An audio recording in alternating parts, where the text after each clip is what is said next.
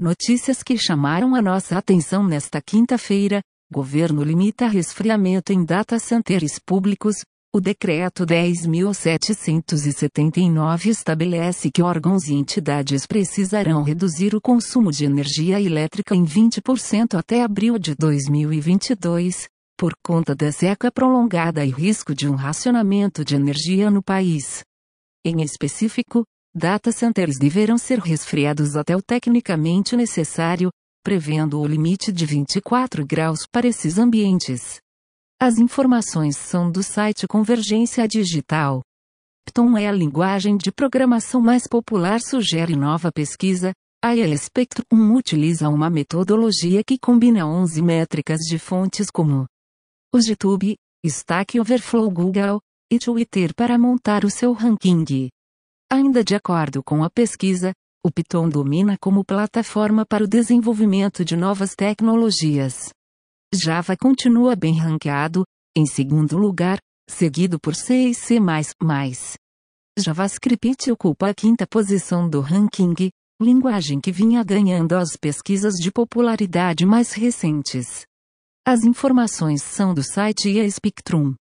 O Real Digital está avançando, bastante rápido, afirma a presidente do Banco Central, a instituição já estuda a tecnologia que será utilizada para a moeda digital, uma extensão do real, voltada para uso no varejo.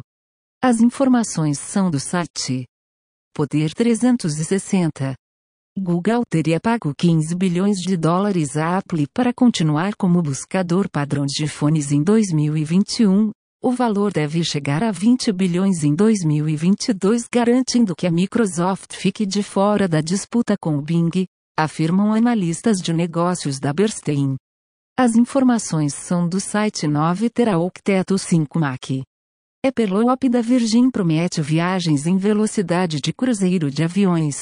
Cada pod utilizará um sistema de levitação magnética e de propulsão 10 vezes mais eficiente do que os trens maglev de última geração, para viajar até 1080 km por hora. No entanto, o engenheiro ferroviário Gareth Denis, crítico do Hyperloop, afirma que o sistema não passa de uma fantasia. As informações são da BBC.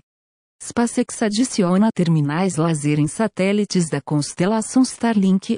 O sistema permite que os satélites transfiram informações entre si.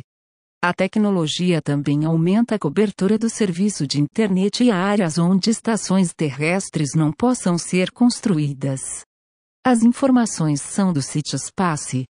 Toshiba atinge novo marco em criptografia quântica. Pela primeira vez, dados do genoma humano foram enviados e armazenados utilizando fótons. A criptografia quântica, técnica considerada impossível de se hackear, tem chamando a atenção do setor financeiro, que precisa lidar com grandes volumes de dados confidenciais. As informações são da NHK. Desenvolvedor recria a interface do Windows 11 utilizando ReaKit. O projeto inclui diversos recursos do novo sistema operacional, como menu iniciar e gerenciamento de janelas. A façanha pode ser conferida no site do programador Blue Edige.